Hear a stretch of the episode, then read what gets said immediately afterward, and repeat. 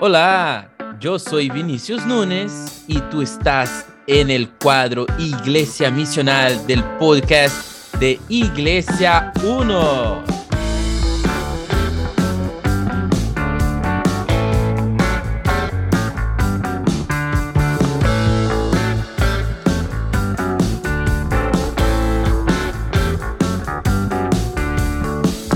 Buena, buena hermanos, les saludo en el amor de Jesús, soy aquí Vinicius Núñez, una vez más con ustedes para grabar el segundo episodio de nuestro podcast del cuadro Iglesia Misional de podcast de Iglesia 1. Estamos muy contentos de poder estar acá una vez más grabando ese segundo episodio. Eh, recordando que en el primer episodio trabajamos ahí con Pastor Amos, Pastor Jonathan Muñoz también, respecto de la introducción del libro Iglesia eh, centrada de Tim Keller, en que vimos ahí principalmente la idea de visión teológica de una iglesia centrada como una interfaz entre la doctrina, entre las actividades que la iglesia realiza, ¿no? Y también recordando que el pastor Keller hace ahí una distinción, tres ejes, trabaja con tres ejes principales eh, en, su libro, ¿no es cierto? Eh, el eje del Evangelio, el eje de la ciudad y también el eje del movimiento. Y hoy día vamos a partir con el eje primero que sería del Evangelio, ¿no? que, que tiene dos partes. Eh, y hoy vamos a trabajar la primera parte del eje del Evangelio, que sería la teología del Evangelio. Y para poder trabajar con ese tema muy interesante, estamos hoy día con nuestros invitados de casa. Pastor Jonathan Muñoz va a estar con nosotros trabajando ese tema. Saluda a los hermanos, pastor, ¿cómo está? Hola, hola, hola, ¿cómo está Vinicius? Qué gusto estar hoy día con ustedes aquí. Hola, ¿cómo está? Y también hoy día nuestro pastor, querido invitado, Pastor Carlos Muñoz también, de Iglesia Mar de Gracia y del Tavo, hermosa iglesia. Eh, hola, Pastor, ¿cómo está? Hola, un gusto poder estar con usted, Vinicius, Pastor Jonathan. Eh, alegría poder eh, ser invitado, un privilegio, privilegio poder estar entre ustedes hablando de temas tan relevantes para la iglesia. Así que un, privilegio, un privilegio. la comunión de los santos, hay que, ¿eh? ah, imagínense. Oye, es importante aclarar que si bien coincidimos con los apellidos, no somos familia. Es importante decir que él siempre me reniega. Cada vez, que puedo, lo digo. Partimos bien, partimos con nepotismo aquí, ya en familia, con segundo episodio ya, nepotismo ya. No, está bien. Es verdad, mi segundo apellido es Miranda, no es Vázquez, entonces por eso no, no nos relacionamos. Rechazado, rechazado.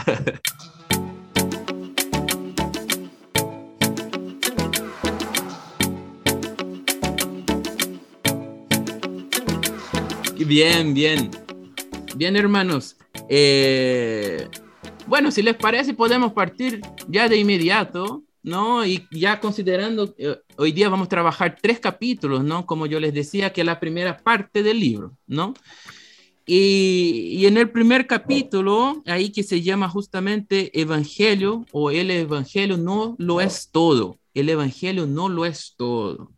Y el Keller Pastor Keller trabaja algunas ideas dentro de, ese concepto de que la iglesia, el evangelio no lo es todo. Principalmente, principalmente. Eh, ¿Ese fue el espíritu de Keller?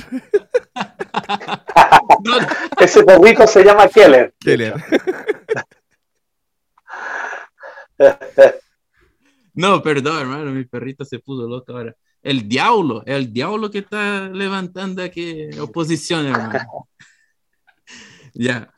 Bueno, volviendo. Entonces, el pastor Keller, ¿no? Que trabaja en el primer capítulo que el evangelio no lo es todo.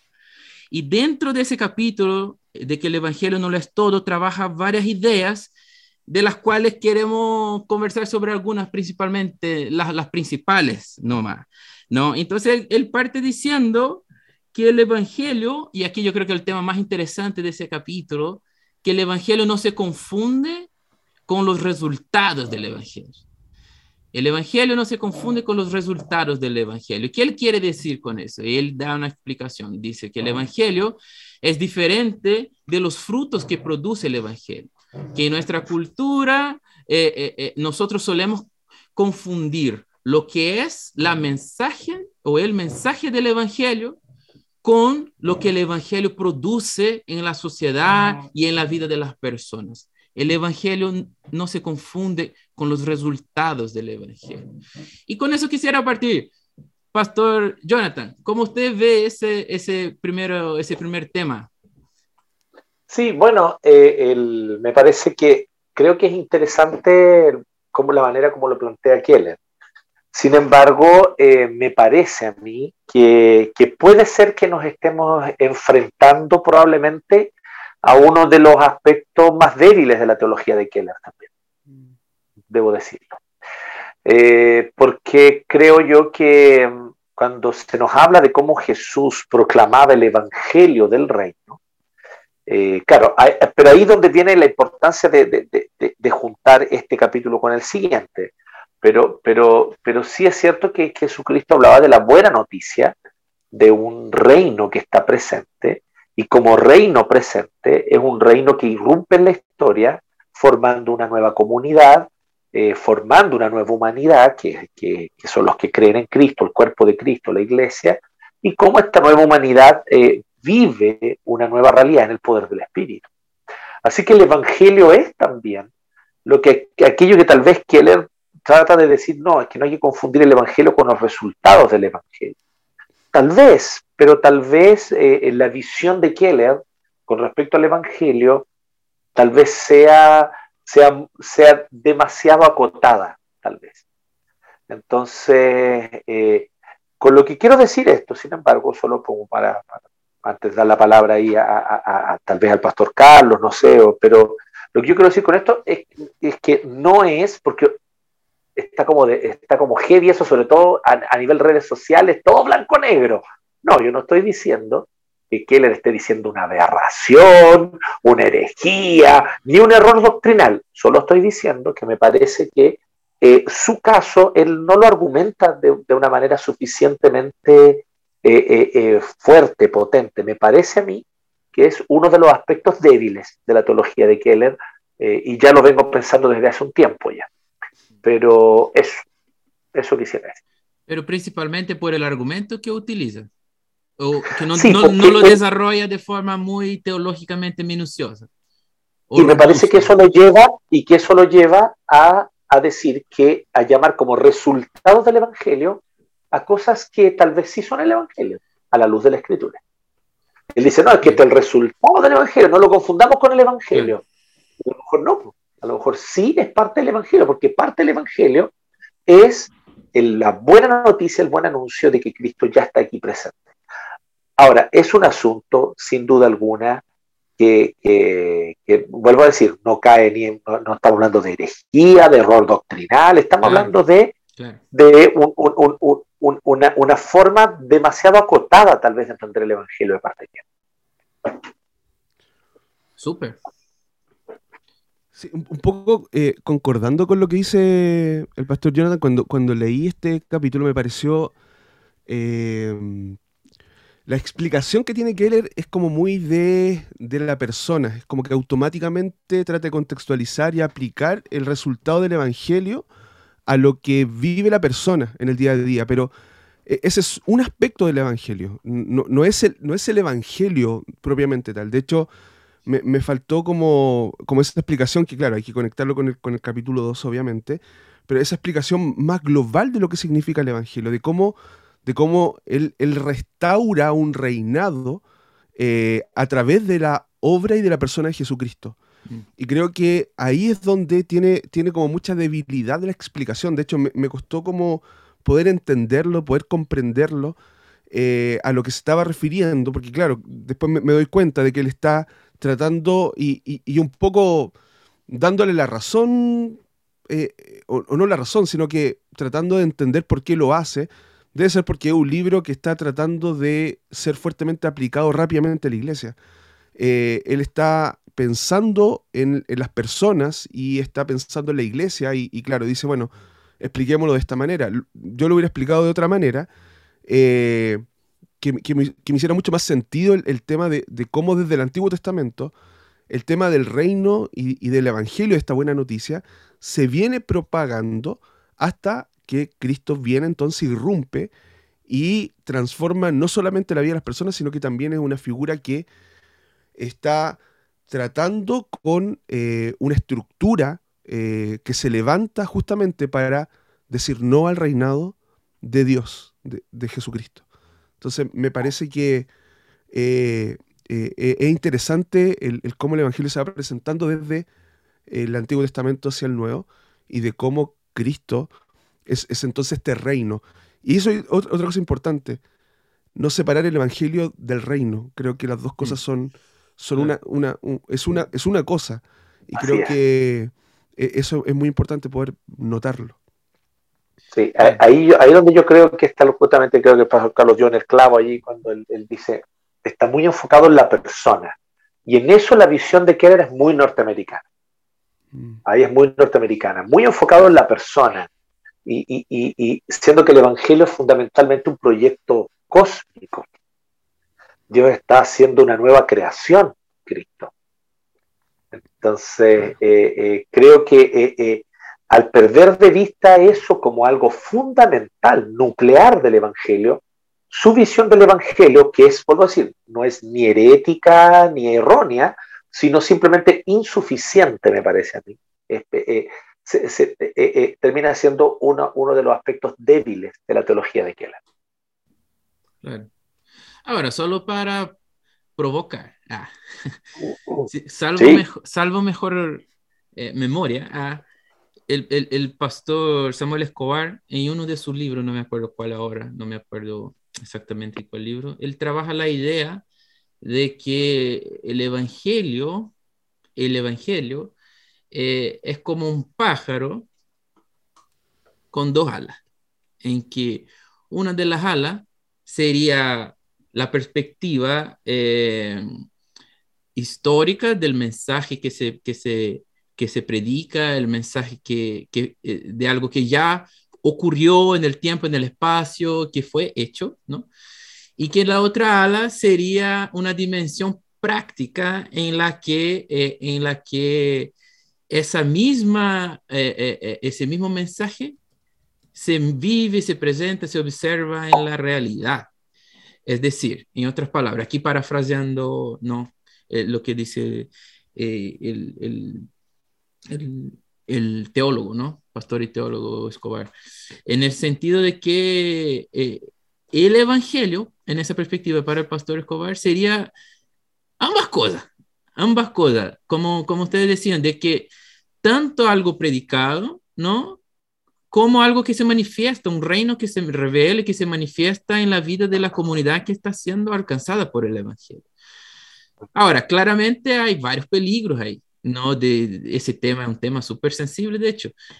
Y, y, uno de esos peligros es justamente la idea de, de que eh, eh, e, e, ese, esa, ese, esa frase que, que, que existe, ¿no? predique a todo tiempo y si necesario utilice palabras, ¿no? que, que son, con su vida, con sus obras, con sus actitudes, tú vas a mostrar el Evangelio y la transformación social va a mostrar el Evangelio. Eh, hay un tema ahí, ¿cierto? Es un tema bastante interesante también y bien profundo que tiene que ver con, con otras cosas también. No sé si ustedes quieren entrar, sería interesante también de pasada, pero... con respecto a eso, Vinicius, yo simplemente diría que, que es evidente que no hay evangelio donde no hay anuncio. No puede haber evangelio donde no hay proclamación, donde no hay querigma, donde no hay anuncio y proclamación de lo que Dios ha hecho en Cristo para la salvación de la humanidad, para la redención de un pueblo para sí, para el perdón de los pecados y la justificación por gracia mediante la fe. No hay evangelio allí donde simplemente hay. Entonces eso de predica en todo tiempo y si es necesario usa palabras, me parece a mí también que, es una, una, una impropiedad absoluta, digamos. ¿no? El único punto simplemente es que por el otro lado, decir que solo evangelio la proclamación. No sé, porque yo entiendo que el evangelio es la presencia de Cristo en el mundo y en la historia, trayendo la restauración de todas las cosas para que estén bajo los pies de Cristo, de Dios, digamos, ¿no? A través de Cristo, obviamente, que es quien, reina y quien gobierna. Entonces, eh, eh, es la restauración del reino de Dios y es un proyecto cósmico. Entonces, eh, tampoco puedo quitarle ese elemento, ¿no? ¿cierto? Entonces, ahí yo creo que se cae en el otro lado. predica el Evangelio en todo tiempo y si es necesario, haz obras para, para mostrarlo. o no sé si estoy diciendo una tontería, pero predica el Evangelio en todo tiempo, pero si es necesario, eh, da demostraciones prácticas de cómo el Evangelio eh, cambia las vidas, ¿no? Claro. El otro eso, puesto eso también es el Evangelio. Eso también, entonces yo creo que, en fin, yo creo que ambas cosas tienen que ser. ¿ah? Claro. A mí, a mí, me llama mucho la atención lo, lo extremistas que somos. Eh, con respecto a esa frase, de hecho, me, me, llama mucho la atención eso, porque porque, a ver, eh, la pregunta es, es, ¿qué, finalmente es el Evangelio? Y el Evangelio, y tal como, como lo decía eh, eh, Jonathan ahí en, lo que estaba comentando, tiene que ver con, un, con, el, con el reinado de Dios sobre la creación, ¿cierto? Entonces cuando en el Antiguo Testamento nosotros vemos el establecimiento del reinado de Dios sobre su creación, nosotros vemos cómo la creación eh, eh, descansa en ese reinado. después me gustaría como, como notar algo ahí en, el, en el, tema creacional y justamente en el séptimo día, pero, pero para irme como más al grano, eh, el pueblo de Israel cuando es apartado para él es un pueblo que está llamado a ser diferente, un pueblo que está llamado a ser luz en medio de las naciones, eso es lo que dice Gojín, y me hace sentido un poco la explicación, y básicamente por esto, porque efectivamente dentro de la sociedad eh, que estaba inmersa en, los tiempos del Israel bíblico, nos dábamos cuenta de que todas las estructuras que se levantaban eran estructuras eh, anti-Dios, o sea, demoníacas, eh, estructuras eh, ética y moralmente súper al debe con respecto a la creación misma. Israel estaba llamado a ser luz en medio de esas naciones, ¿cierto? Eh, y me parece a mí que eh, eh, lo que Dios está llamando a, las personas cuando Él es el rey soberano sobre nuestras vidas es un cambio de vida.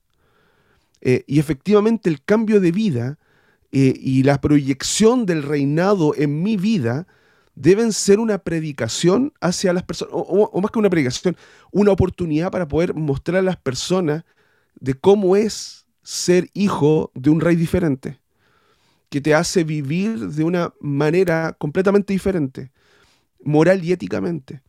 Entonces, eh, la oportunidad se genera en cuanto tú vives una vida eh, diferente. Y eso te lleva a ti a poder tener la oportunidad de, tal como decía el pastor Jonathan, de tener este querigma, de, poder predicar y anunciar el Evangelio. Entonces, me parece que esta, esta cosa de que eh, predica, predica y si es necesario utiliza palabra, creo que claro, e, es, una respuesta a algo que no estaba haciendo la iglesia, que es el anuncio. Pero podemos anunciar sin practicar y sin ser diferente en nuestra vida. Un, ejemplo que, le pongo a mi iglesia. Nosotros somos cristianos, no podemos llegar el día lunes diciendo, oh, llegamos, llegamos al trabajo, a, qué horas termina la jornada laboral con la peor disposición de la vida. No podemos estar en nuestro, en nuestro campo laboral siendo el viernes a las 7 de la tarde diciendo, pucha, ¿cuándo? Capeando hora. No podemos. ¿Por qué? Porque somos hijos de un rey diferente. Entonces eso me da la oportunidad de que mis compañeros de trabajo puedan ver la coherencia que hay con respecto a, la, a vivir bajo un reinado diferente. Y eso me tiene que llevar a poder anunciar el Evangelio. Entonces, si nosotros como cristianos, por ejemplo, estamos con una pésima disposición. Estamos haciendo el trabajo a media. Y más encima decimos que somos cristianos, eh, la incoherencia es muy grande. Entonces el Evangelio no, podemos vivirlo a un, nivel tal como nosotros lo, vemos en nuestra sociedad, muy personalista, muy individualista, casi escondido. Nosotros tenemos que vivirlo de una manera completamente diferente. Entonces me parece que caer en, la discusión de, si es más... No, nosotros necesitamos las dos cosas. O sea, Dios nos llamó en, su reinado a vivir una vida que pueda mostrar a las demás personas qué significa ser hijo del rey. Yo no puedo predicarle a una persona, mira, eh, el Señor va a restaurar tu matrimonio si yo tengo una pésima relación con mi, con mi esposa. O sea, yo tengo que ser ejemplo de ese reinado. Eh, y eso es lo que nos lleva justamente a la predicación. Yo creo que las dos cosas van de la mano. Solo que la iglesia y nosotros, en, eh, nuestra pecaminosidad, siempre estamos empujando la balanza hacia un lado. No, es que mi testimonio no más. No, es que la predicación. Creo que las dos cosas van juntas y no se pueden disociar una de otra.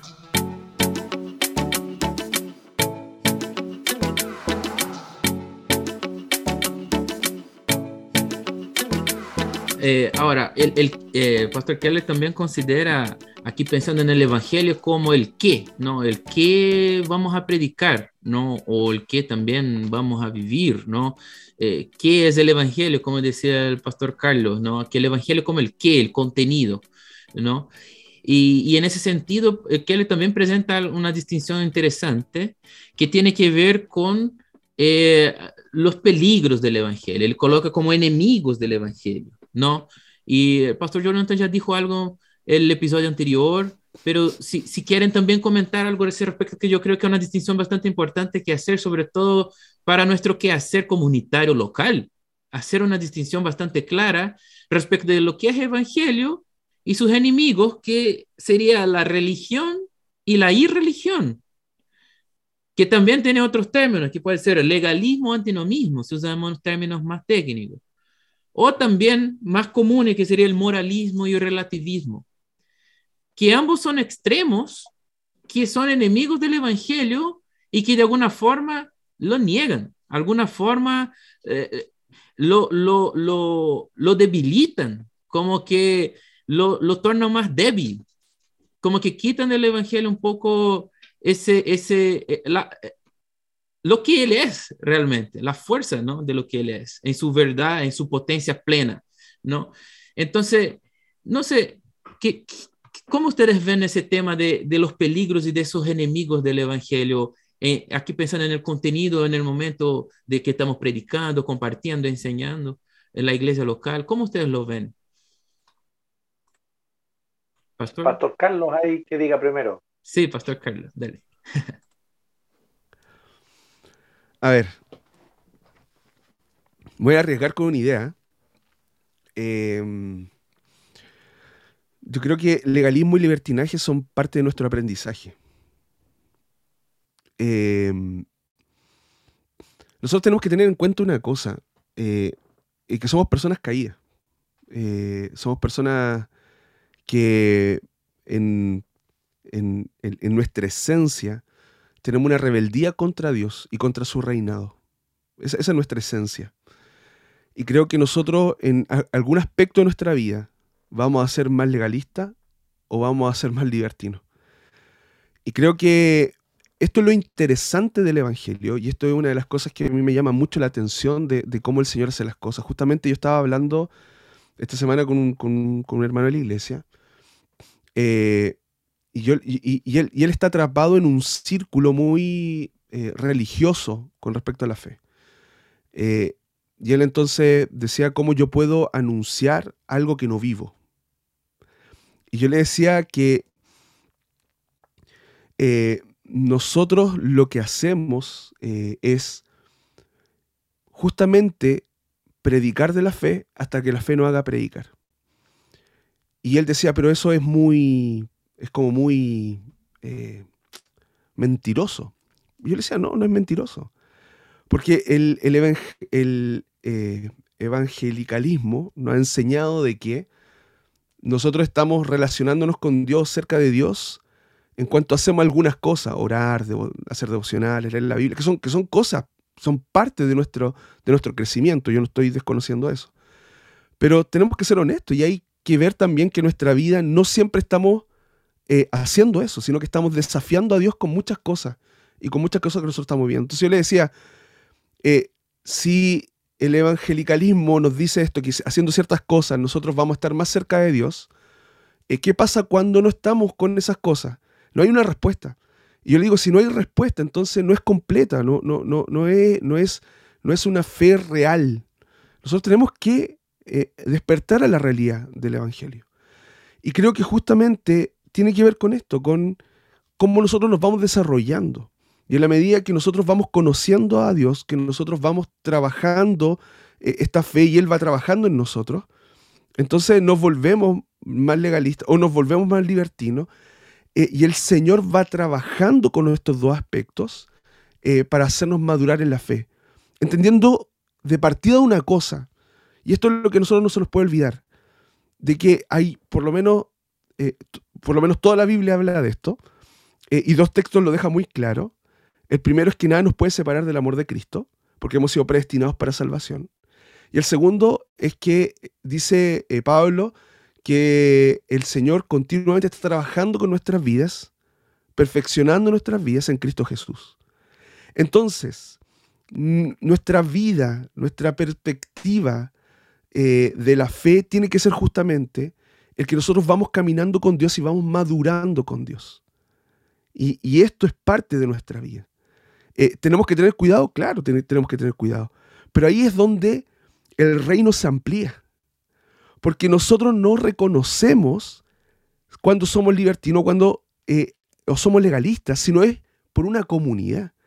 Entonces el reino no es individual solamente, el reino es comunitario.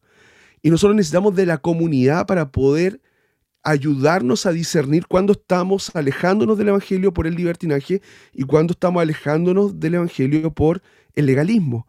Y es, el, es la comunidad la que nos regula, es la, la comunidad la que nos, nos hace madurar en la fe. Entonces, una, una, una cosa concreta del amor de Dios, ¿sí?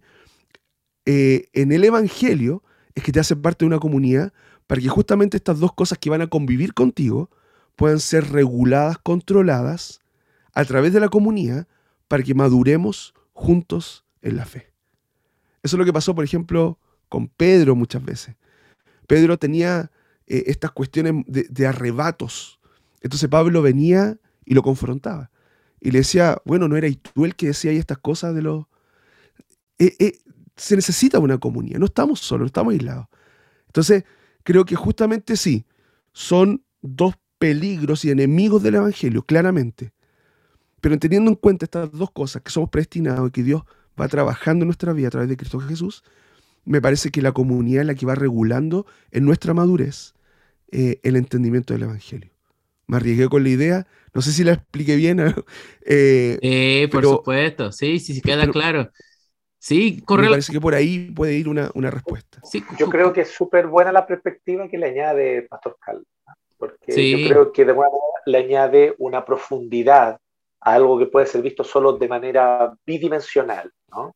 Hacia el Evangelio eh, eh, no es ni, ni, ni, libertinaje, ni, ni, ni legalismo, ¿no? No es ni... Entonces, como que nos quedamos mucho con eso, ni, libertinaje, ni moralismo, ni antinomismo, ni legalismo. Entonces nos quedamos con esas dos. Y le añade un, un, una tercera dimensión, dándole profundidad al tema de que en el fondo vamos también creciendo en este proceso donde vamos identificando lo que, lo que es, lo que, lo que pueden ser aspectos más bien moralistas y lo que pueden ser aspectos más libertinos. Y ahí nosotros caemos incluso en cosas que yo creo que son súper clave, digamos, súper importante notarlas. Eh, yo creo que ahí Keller, donde él logra exponer muy bien esta idea y la plantea nuevamente, siempre con este foco, que sabemos que en general el evangelicalismo norteamericano lo tiene y que es muy bueno, ¿ah? es muy bueno porque, porque es necesario, que es este foco en la persona, en el individuo. ¿Cómo estoy yo personal, individualmente viviendo mi fe? Creo que esa es una preocupación muy norteamericana, muy, muy propia del, de la visión liberal, individualista, pragmática, eh, John Locke, John Stuart Mill y todos esos filósofos que forjaron la mentalidad norteamericana, eh, y que están allí también en la base del evangelicalismo, el movimiento norteamericano, que siempre esta cosa con, con la persona, el corazón, eh, el individuo. Y, y, hace que el norteamericano tenga mucha dificultad para entender las dimensiones comunitarias y cósmicas en general de las verdades bíblicas y del evangelio. Pero, como eso, eso ya lo planteamos, pero en esto en realidad creo que, entendiendo eso, entendiendo que esa es su limitación, y creo que una herramienta muy útil es el Dios pródigo de Keller. Creo que es un muy buen texto hablando sobre este tema, de lo que pasa en el corazón. Y allí él aborda muy bien esto. Y, la verdad es que eh, eh, es tan, es tan, revelador y es tan clave y es tan importante, creo yo, esta, exhortación y, marcar esta diferencia, que no hay vez, o sea, yo puedo decirte, yo creo que todos los años volvemos a predicar la parábola de los dos hijos en Iglesia 1, todos los años y es a propósito. Y lo hacemos porque creemos que es importante retomar y volver nuevamente a, recuerda, aquí vamos caminando, hacia allá vamos. Y como bien dice Carlos, yo, yo nunca lo había pensado así como Carlos lo planteó, entonces yo le agradezco que lo plantee así. Tal vez sí lo intuíamos, lo intuimos, por algo lo hacemos, por algo lo repetimos todos los, todos los años. Oye, sí, repitamos esto porque esto es importante. Es impresionante cómo hace despertar a muchos que ya llevan mucho tiempo y los hace despertar y decir, ok, tengo que empezar a volver a poner el foco donde hay que ponerlo. Y a muchos que no habían escuchado esto, los hace replantearse finalmente en qué posición están ellos delante de Dios. Y el Evangelio nos propone una cosa totalmente radical. El Evangelio ni siquiera es una, una posición central o equilibrada, porque no se trata de eso, entre, entre, entre dos opuestos. El, como bien dice que el, el Evangelio es otra cosa, otra cosa de otra naturaleza totalmente diferente, eh, eh, eh, y claro, obviamente este, este, esta, esta buena noticia de cómo la gracia de Dios salva y redime pecadores. Y yo creo que ahí es donde hay, hay un aspecto fundamental del Evangelio en el cual Keller creo, que, creo que es maestro en cómo él enfatiza, explica esto y busca aplicarlo. Entonces, eso. Muy interesante. Eh, con, relación a lo que me comentaba Pastor Carlos, yo solamente comentaría eh, justamente que sabemos que no existe vida cristiana sin iglesia, ¿no?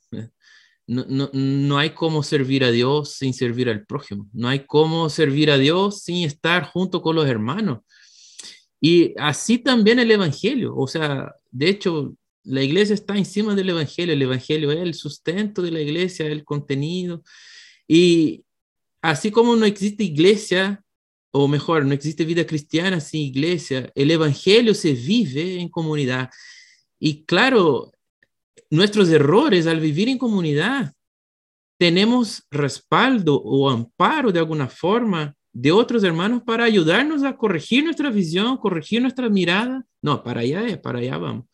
Mientras que si estamos solos, no, uno queda ahí con su idea y, muere con esa idea que a veces es equivocada, ¿no? Entonces necesitamos, necesitamos iglesia, necesitamos unos a otros y la vida misional de la iglesia en ese sentido es muy, eh, o sea, la, la misionalidad vivida en la iglesia es como algo imprescindible, ¿no? Algo muy, muy importante. Y de hecho, eso queremos intentar fomentar un poquito aquí, ¿no? Con, esa conversación que estamos haciendo. Así que ojalá resulte que el Señor use eso como una herramienta para animar a los hermanos, ¿no? De hecho, de hecho, justamente creo que una de las omisiones al hablar del Evangelio es justamente el tema comunitario. Eh, por, eso, por eso es la falencia de, de una explicación más eh, contundente con respecto a lo que implica el reino y cómo el, reino está relacionado con el Evangelio. Porque nosotros somos frutos de una sociedad muy individualista, muy de, preocuparse de sí misma. Eh, y eso obviamente es algo que llevamos incorporado, un chip que llevamos incorporado. Eh, entonces cuando llegamos al nivel comunitario, a nosotros nos cuesta. Sí, Tú, dices, eh, Vinicius, que claro, no podemos hablar de, eh, de, de iglesia sin comunidad, pero lo que hacemos realmente es vivir muchas veces la iglesia sin la comunidad. Entonces, no gastamos tiempo en conversar con las personas, no, no gastamos tiempo recibiendo personas, no, no gastamos tiempo haciéndole las preguntas necesarias a las personas, porque nos metemos en temas complejos. Entonces, yo creo que justamente el reino nos tiene que llevar a entender, y el Evangelio nos tiene que llevar a entender esto como un reino donde los santos son partes de una dimensión que estamos descubriendo. De hecho, Pablo decía, que todos nosotros juntos descubramos cuál, es la anchura, la longitud eh, de la, del amor de Cristo, del amor de Dios. Entonces nosotros estamos llamados justamente a hacer eso en, comunidad. Y creo que esa es una de las grandes omisiones de, eh, cuando hablamos de Evangelio. Porque históricamente, o sea, se está relacionando el Evangelio mucho con la salvación de la persona y con esta buena noticia de que Dios te salva. Claro. Y, y si paramos a pensar el daño que ha hecho la pandemia en el sentido de la vida comunitaria de la iglesia, que no, el tanto que nos ha costado poder volver a esa vida comunitaria presencial después de la pandemia, e, eso se agrava mucho, ¿no? Mucho.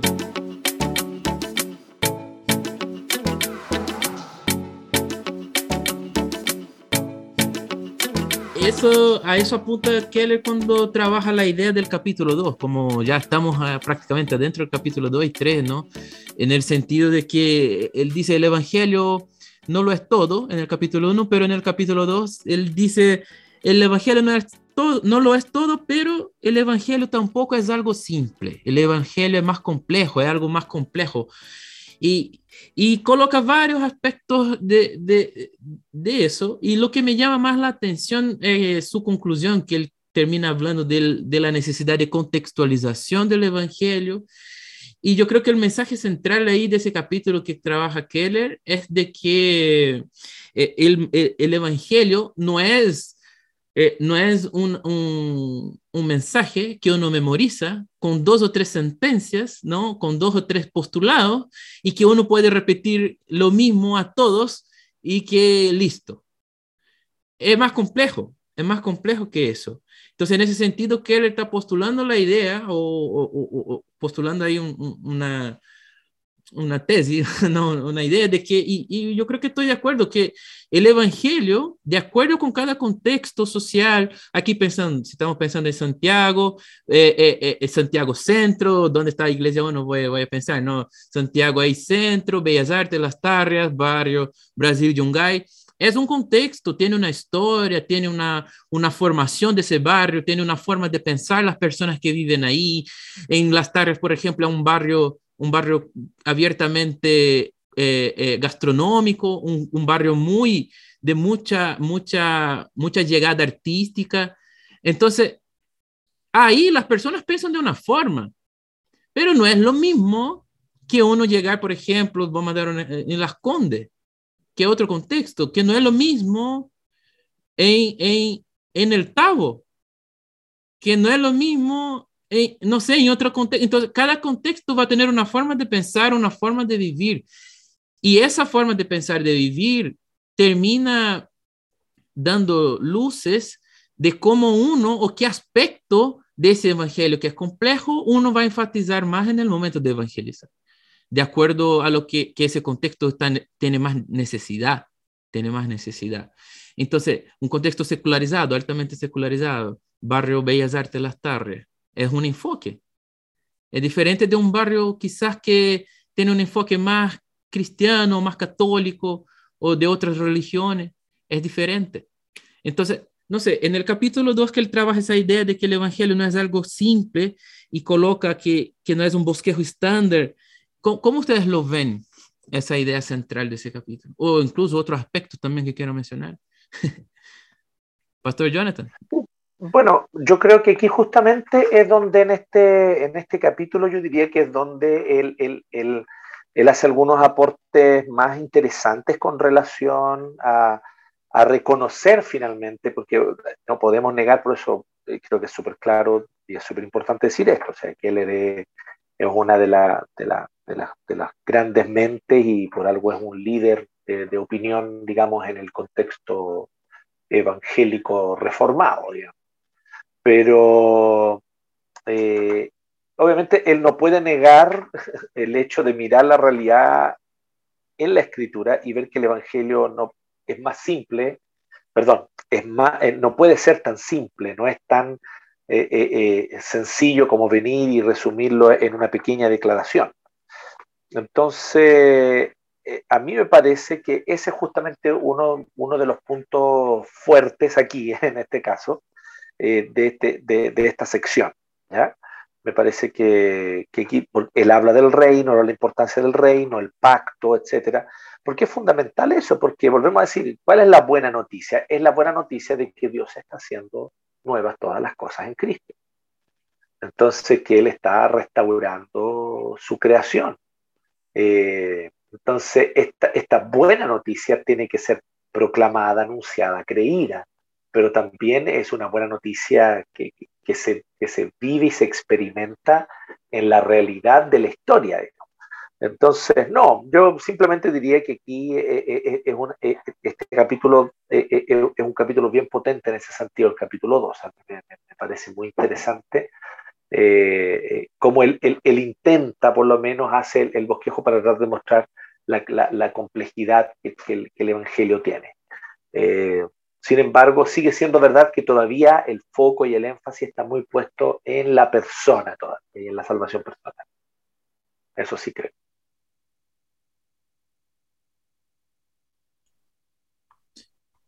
Pastor Carlos, ¿tiene alguna opinión sobre? No, estuvo súper bien lo que dijo.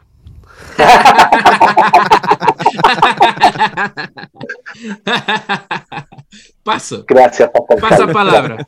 Pasa palabra. sí, no, mira, eh, eh, estando de acuerdo también con, lo, que, dijo ahí Jonathan, eh, yo creo que, que él hace un, este trabajo, digamos, de, poder em, presentar el Evangelio desde el, desde el Antiguo Testamento, del exilio, del pacto, del reino, y, llega a una gran, conclusión, y la gran conclusión es, cómo el Evangelio debe contextualizarse.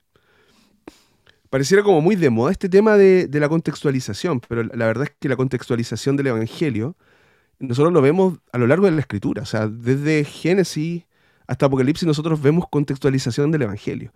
Pero somos tan individualistas, nos creemos tan eh, que inventamos la rueda, que pensamos de que, ah, no, nosotros nomás contextualizamos, no, es una cuestión que viene desde muy atrás.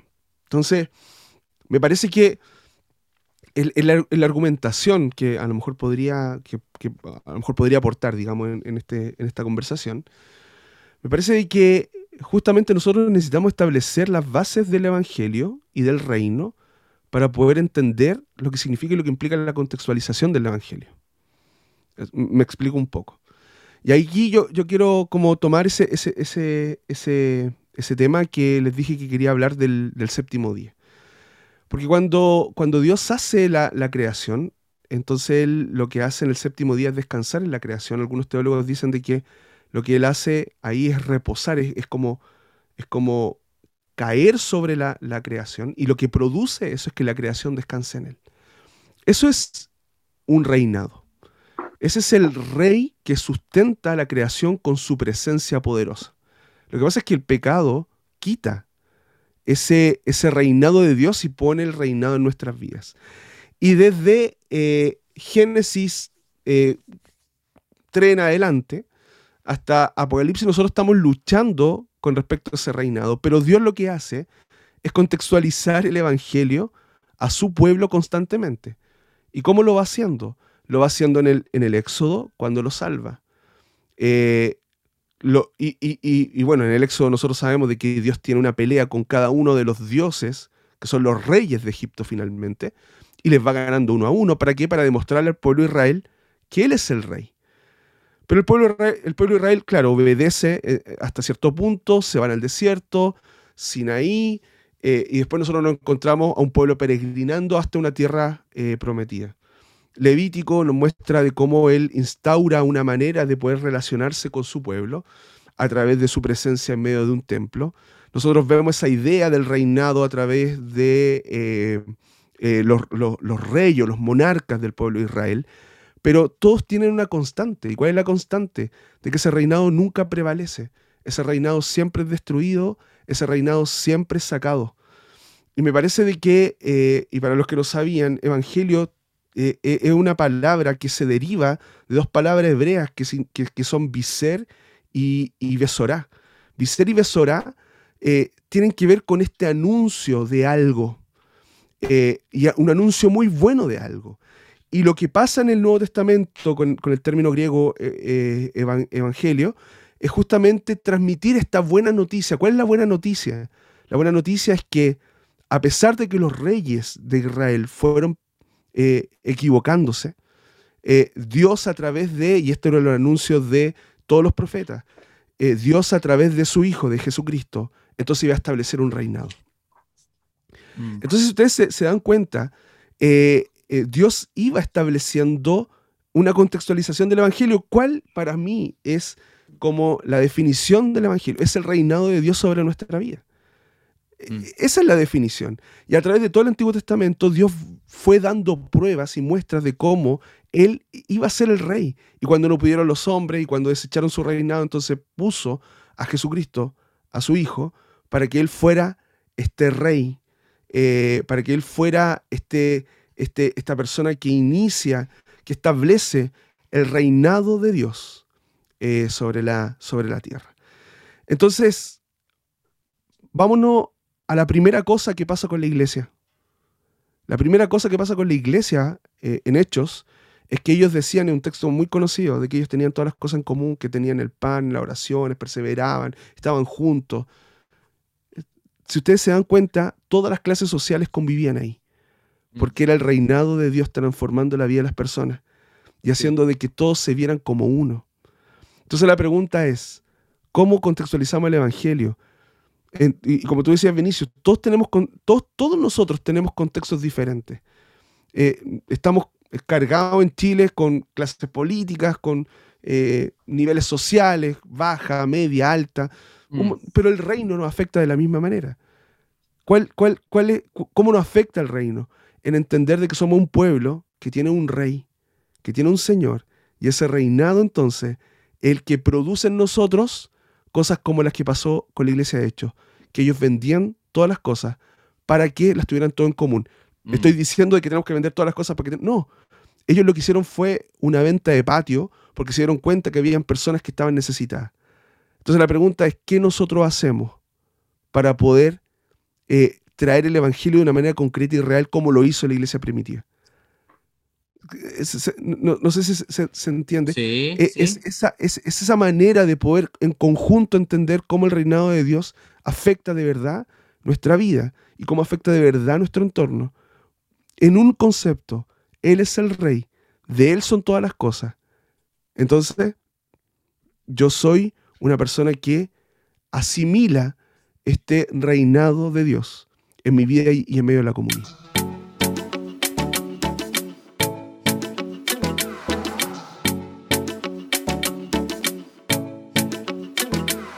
Mira, yo, yo creo y, estoy de acuerdo con, todo lo que comenta el pastor Carlos eh, con relación al Evangelio y, la aplicación que tiene en, nuestra vida, ¿no?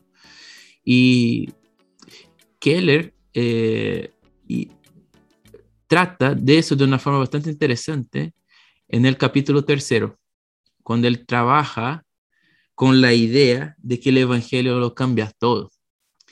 Y, y ese punto yo creo que es bastante interesante de que conversemos, porque cuando, cuando le coloca de que el Evangelio lo transforma todo, en el sentido de que ya el Evangelio llega a nuestra vida como un reino de ese rey que gobierna sobre nosotros, como decía el pastor Carlos, no es solamente algo que nosotros creemos, no es solamente algo que nosotros entendemos, sino que es algo que transforma.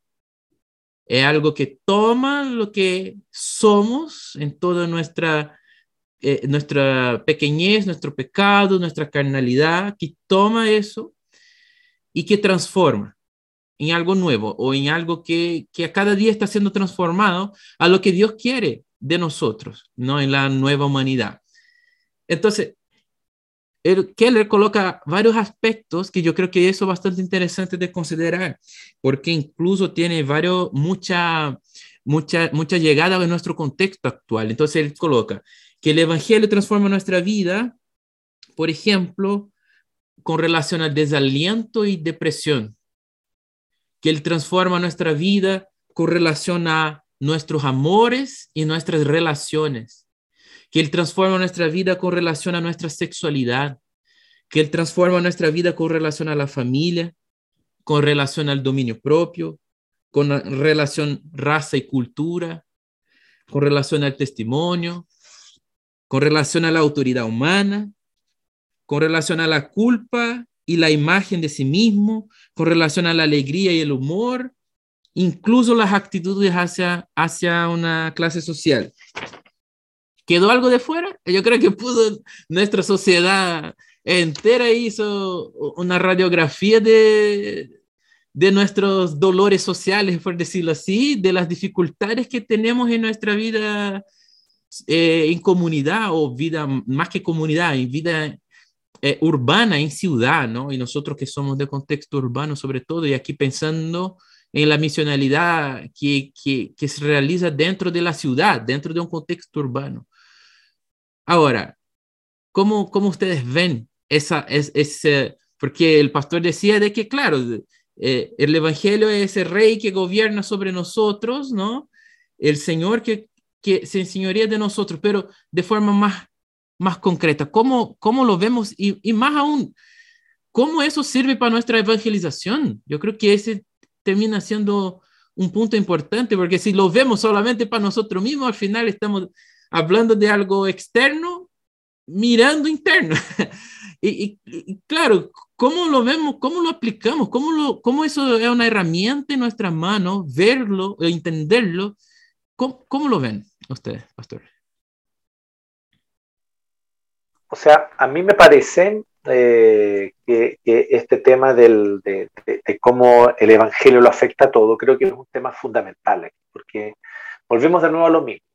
Dios está en Cristo reconciliando consigo todas las cosas, haciendo nuevas todas las cosas. Entonces, evidentemente, hace nuevas el amor y las, y las relaciones, hace nuevo eh, eh, eh, en fin, todo esto que tú mencionaste, ¿cierto? La relación con las clases sociales, con las razas, con los distintos eh, eh, orígenes étnicos, en fin, o sea, todo tipo de, temáticas son abordadas y, son afectadas por el Evangelio. las relaciones de género, ¿cierto? todas estas cosas son afectadas por el, por el Evangelio. ¿Por qué? Porque justamente esa es la buena noticia. La buena noticia es que Dios viene a hacer nuevas todas las cosas. Pero aquí es donde viene yo creo algo que es súper, súper clave, que también a mí me parece muy positivo del, del, del, del énfasis y de los énfasis que busca darle Keller, eh, que evidentemente son énfasis que él quiere que no se, que, no se, que no se pierdan, que no, se, que, no, que, no nos, que no nos desviemos de ellos, que no, que no los desvirtuemos. Entonces, eh, y, no probablemente no estoy diciendo que esto sea énfasis de él como que él los inventó, porque no es así. De hecho, él mismo sabe y él me lo presenta como algo que no es así, sino énfasis que él piensa que no se deben perder. Y uno de ellos tiene que ver justamente con eso, o sea, con cómo el, el, Evangelio efectivamente afecta todas nuestras relaciones y afecta toda nuestra vida y afecta todo lo que nosotros vivimos. Eh, yo creo que allí es donde hay un punto que es clave, o sea, yo te diría que, por ejemplo, una de las grandes luchas eh, que yo por lo menos sostengo como pastor en, el, en, la enseñanza, en la predicación, en el discipulado de la iglesia, es con el dualismo.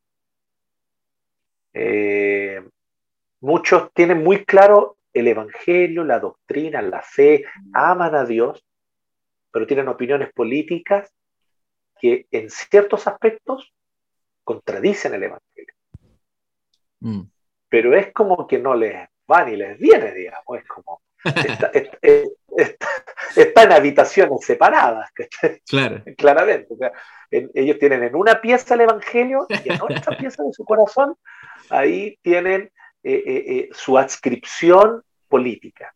Claro. Y, y entonces siento y percibo que, la adscripción política es sin crítica. Y ojo, aquí yo no estoy diciendo a izquierda, derecha, no, de ambos y de todo el espectro político. Eh, eh, se, abraza a veces acríticamente eh, el, fuerte prejuicio racial que trae consigo una postura nacionalista, que claro, ellos llaman de patriota, pero que muchas veces está simplemente rayando el nacionalismo, la xenofobia, ¿cierto? Que es el, aborrecimiento y el odio al extranjero, eh, y tal vez no cae directamente en eso, pero raya en eso, y, la persona no se da cuenta y simplemente está diciendo no, porque eh, eh, simplemente ve que tiene que darle tribuna y publicar y difundir su visión política.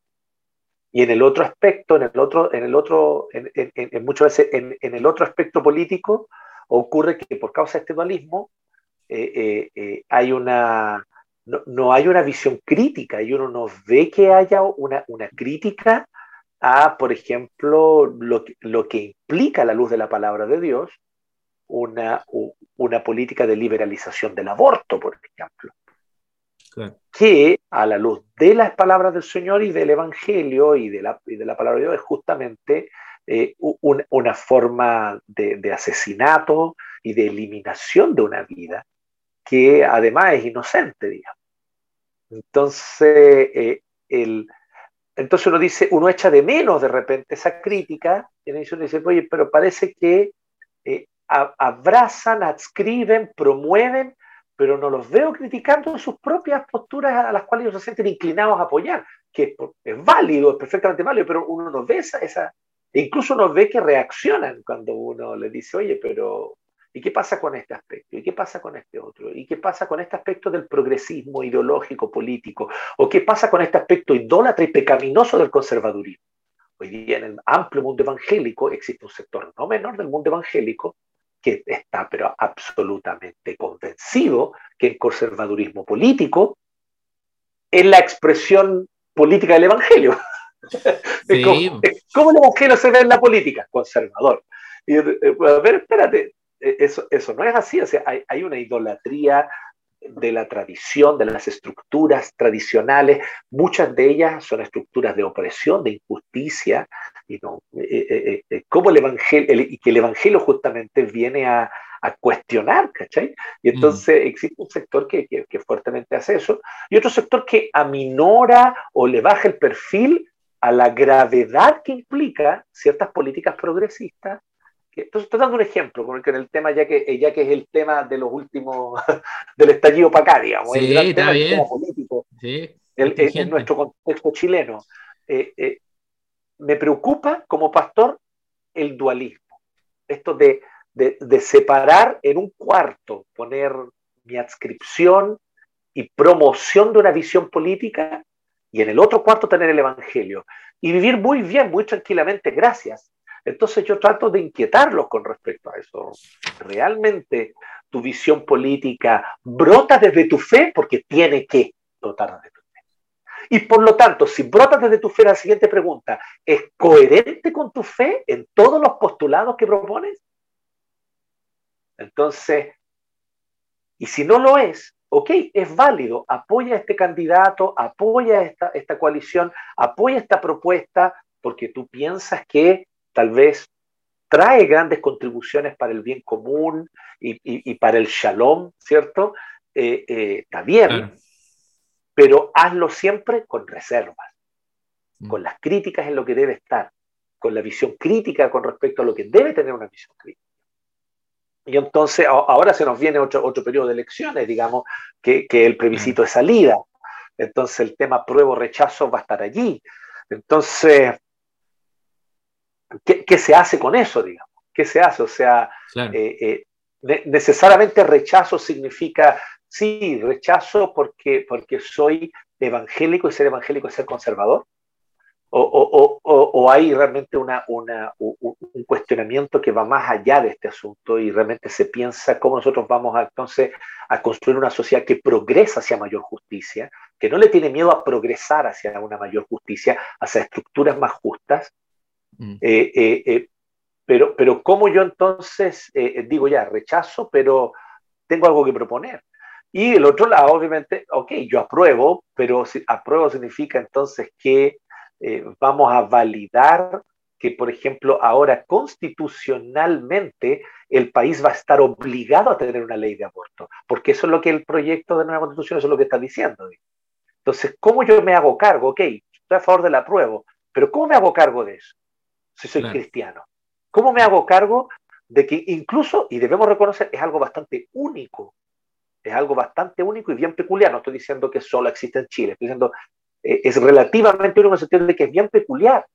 Muchos de los países que tienen hoy leyes de aborto muy abiertas y muy progresistas no tienen en su constitución la obligación de que tiene que haber ley de llegaron a la conclusión de que debían haber esas leyes por otras razones y por otras vías, por otras discusiones y por otros debates. En cambio aquí se nos está poniendo una camisa de fuerza donde se nos obliga. Y ahí es donde está el tema, o sea, y, y, justamente mientras esto está ocurriendo, ¿qué acaba de ocurrir en el caso norteamericano? Que tiene que llamarnos la atención. Después de 50 años, La, decisión, la decisión de la Corte Suprema que interpretaba, que era Roe versus Wade, ¿cierto? que interpretaba que los estados estaban obligados a legalizar el aborto, ahora se está revirtiendo. Entonces tengamos ojo, no nos estaremos poniendo nosotros una camisa de fuerza innecesariamente, y no estaremos apoyando esa camisa de fuerza innecesaria siendo nosotros cristianos. Entonces me lo tengo que cuestionar y yo digo, no, es que yo creo que no es así. Perfecto, ¿por qué? ¿Dónde? ¿Por qué crees que no es así? ¿Y qué propones? Entonces, Ahí es donde está mi pregunta, por ejemplo. Entonces, mm. ¿qué tipo de apruebo o qué tipo de rechazo yo tengo? Que ese es mi punto. Pero ¿qué es lo que yo veo entre los cristianos? El mismo tipo de apruebo y el mismo tipo de rechazo y los mismos argumentos y los mismos memes mm. y la misma difusión que uno ve de los que no son cristianos. Cuando en realidad eh, eh, debe haber una visión más bien crítica. Si es que efectivamente yo estoy pensando, el Evangelio afecta mi visión política. Es más, mi visión política brota desde mi fe. Y si brota desde mi fe, es coherente con mi fe. Esos son los dos elementos que son fundamentales. Y si mi posición política no brota desde mi fe, viene desde otro aspecto y yo los trato de mantener juntos, así como, como, como, el, como el, agua y el aceite, estoy en pecado. Entonces, eh, eh, no, estoy, no estoy viviendo la realidad del Evangelio. Entonces, ¿cómo yo rindo el Evangelio? Eh, y, y, y, entonces, eso es lo que hay que, hay que ir considerando. Muy interesante. Qué terrible lo dañino que, es, que ha sido el dualismo en la, en la iglesia. y, creo que sí, porque escuchaba a Jonathan y claro, o sea, eh, el dualismo es una batalla del ministerio, es muy compleja, muy compleja. Y hay que, hay que estudiar harto para poder convencer de alguna manera. sí, porque finalmente, bueno, y, ya que Jonathan expresaba así como una, una batalla de él, yo voy a expresar una batalla distinta mía, como para poder aportar. Claro, claro. Desde el campo, desde el campo acá, desde, con los caballos. Esa, de la playa, de la playa, de la De la playa. No, pero acá andan caballo y vaca en, el, en, los caminos, ¿sí? cuando tú dijiste todos somos urbanos, me dejaste automáticamente afuera. No. Pero ¿cómo? no, no, nunca tanto. Eh. Lo, que pasa es que finalmente todas estas cosas que, claro, que él nombra eh, son, son síntomas. Síntomas eh, de una causa mayor, que es nuestra separación con Dios. Mm. Y, creo que eso es justamente lo que nosotros, lo, que a nosotros nos toca, eh, el poder de alguna manera empezar a, poder proclamar la verdad del Evangelio, del reino que, se ha establecido para que eh, estas cosas sean nuevas y nuestros relacionamientos sean nuevos. Mm. Ahora, creo que existen dos tipos de personas. Eh, las personas, no, no, no, dos tipos de personas, sino que dentro de una persona por lo menos hay dos etapas. Eh, y una primera etapa es poder darse cuenta del síntoma eh, y, poder entender a través del Espíritu Santo de cómo en Cristo nosotros entonces somos hechos nuevos. Mm. Eh, y una vez que uno entiende eso, que es la primera etapa, a través de este convencimiento del Espíritu Santo, entonces viene la segunda etapa, que es justamente el, cómo el Evangelio empieza a dar remedio a estas cosas. Mm. Empieza Porque claro, o sea, esto es lo que pasaba, por ejemplo, con los, con los gentiles. Ellos aceptaban y, a través del Espíritu Santo eran salvos, pero la pregunta es cómo entonces ellos vivían en, un imperio con una cultura eh, completamente diferente. Entonces Pablo varias veces, en varias cartas, les, tuvo que decir cómo tenían que vivir, efectivamente. Eso es lo que pasaba, por ejemplo, con Pablo hablando a, los hombres eh, con esta llenura del espíritu. Entonces decía, hombre, amen a su esposa, esposa, sujétense a su marido. Lo que estaba haciendo Pablo era eh, concretar el evangelio de una manera eh, palpable. Entonces, yo creo que ese proceso es muy necesario en la vida de las personas. Y ahora tenemos las otras personas también que han crecido en hogares cristianos. Y ahí yo creo que hay una gran responsabilidad de los padres, de que los niños puedan ser influenciados por el reino, de tal manera de que ellos puedan tener relacionamientos saludables en todo aspecto, porque de sus padres ha sido transmitido el Evangelio. Y aquí viene mi lucha. Mi lucha, y, no, solamente hablando como pastor, sino que también como padre, e, e, es la lucha de poder criar a nuestros hijos en el reino y en el Evangelio. Y creo que esa es una lucha gigantesca. Eh, es, una, lucha que nosotros tenemos que dar. ¿Por qué? Porque culturalmente la enseñanza del Evangelio se ha dado a, a todo tipo de, personas, a los abuelos, a, los colegios, a los maestros de escuela dominical, pero no nos hemos dado el tiempo como padres de poder enseñar a nuestros hijos a vivir el Evangelio de una manera real y concreta. Entonces mi pregunta siempre que yo le hago a las personas y que me hago a mí mismo es cómo nosotros le estamos enseñando a nuestros hijos la perspectiva del reino con respecto a la vida real. ¿Sí? Porque, claro, las grandes preguntas que nosotros nos hacemos, por ejemplo, como decía Jonathan, hoy día nosotros estamos en el apruebo y en el rechazo. Ya, pero ¿cómo nosotros vemos a la luz del Evangelio eso? Esas, esas son cosas que tenemos que enseñar a nuestros hijos. A cómo ellos deben ver el mundo a través del reino, a través del Evangelio. Eh, de cómo ellos tienen que ver su relacionamiento matrimonial a través del reino y del evangelio, de cómo ellos tienen que ver eh, nuestro, nuestro relacionamiento laboral a través del reino y del evangelio, eh, y, de, cómo nuestro alejamiento de Dios produce desastre en el mundo. Entonces creo que, claro, el, el evangelio lo viene a hacer todo distinto, el evangelio lo viene a transformar todo, lo viene a afectar todo, pero el dualismo nos mata eso. Mm. Eh, y eh, nuestra tarea eh, se pierde en ese dualismo. Y creo que nosotros tenemos una gran responsabilidad de poder ejercer ese, ese tipo de enseñanza, de disciplina, de, de, mostrarle a nuestro hijo cómo se ve el mundo a través del reino. Creo que es mm. un gran desafío para los padres. Creo que es un gran desafío para nosotros. ¿Cómo le estamos enseñando y mostrando a nuestro hijo el reino? y eso nos llama a no ser dualista, como lo decía Jonathan, eh, sino que vivir el Evangelio eh, en el ya y en el ahora.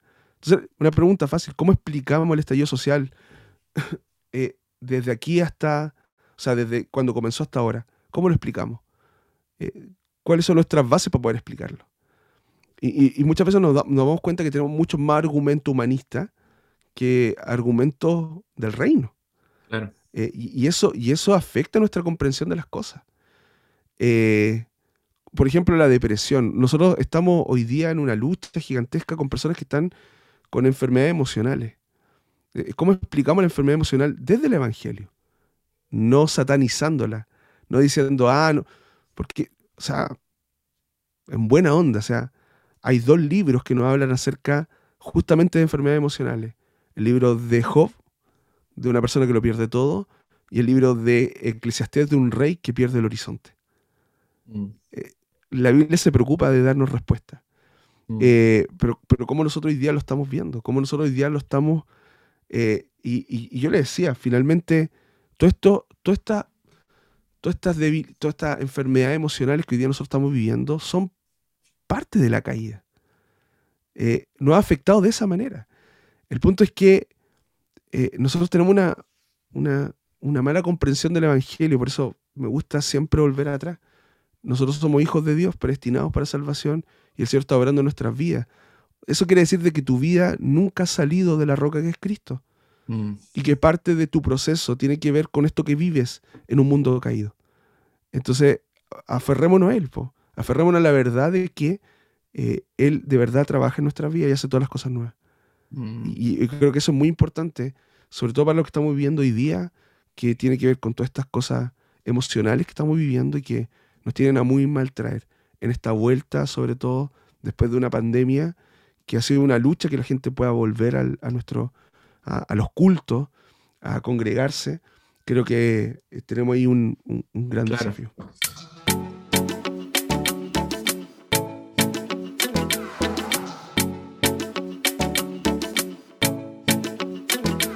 Eh, muy bien, muy bien. Eh, yo creo que podríamos, para nuestros oyentes ahí que nos están escuchando, no sé dónde, no sé si en la mañana, en la tarde, en la noche, no sé si están en Chile, si están fuera, no sé dónde estarán. Creo que eh, algo central que podríamos considerar si, si tu hermanito ahí está escuchando, está, tiene ganas de, de, servir mejor a la iglesia, de servir a Dios con tus dones, tu, tu vocación, tus talentos, que tú consideres que el Evangelio él es algo, eh, eh, no es todo, ¿no? Pero a la vez es mucho. y lo que sí lo cambia todo, afecta todas las áreas y todos los aspectos de la humanidad, de nuestra vida, que tú te dediques a estudiar, te dé la pega de, leer libros, de leer la Biblia sobre todo.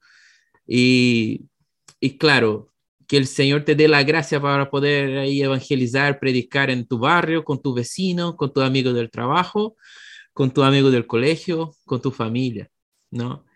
Eh, bueno, con eso estamos encerrando, finalizando ya nuestro segundo episodio de, de, nuestra serie Iglesia Centrada, Iglesia Misional. E, este año estamos estudiando el libro Iglesia Centrada de Tim Keller.